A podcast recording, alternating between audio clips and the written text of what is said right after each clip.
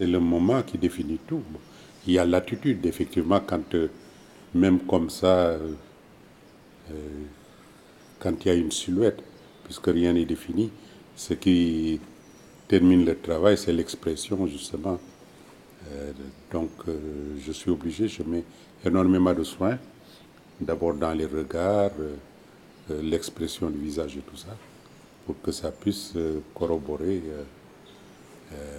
l'idée que j'ai, par exemple, d'un dialogue euh, entre deux personnages. Je pense que le signe, euh, c'est quelque chose euh, de précieux, mais aussi quelque chose qui est partagé par l'humanité. Moi, je peux dire même les écritures sont des signes. Hein, c'est des signes conventionnels. Donc, pour moi, le signe est qui presque qui traverse tout mon travail, euh, c'est euh, une, euh, une, expression qui vient de l'intérieur. Pour moi, dans tout, travail, c'est destiné au public. Parce que, parce que vraiment, quand on parle, quand on parle de l'art, c'est destiné à tout le monde à tout le monde, que ce soit les connaisseurs, que ce soit les profanes ou autre chose.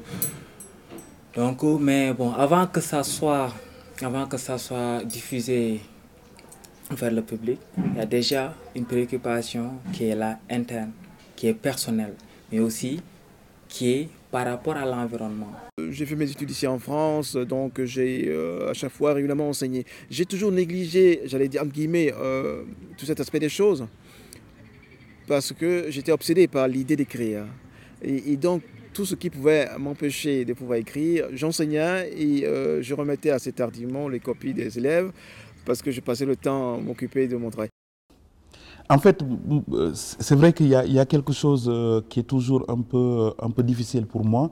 Euh, c'est que quand on est dans une quête, quelque chose de cet ordre-là, on a du mal à indiquer un chemin pour moi, c'est-à-dire que je ne suis pas du tout dans la posture de, de quelqu'un qui suppose ce que demain sera.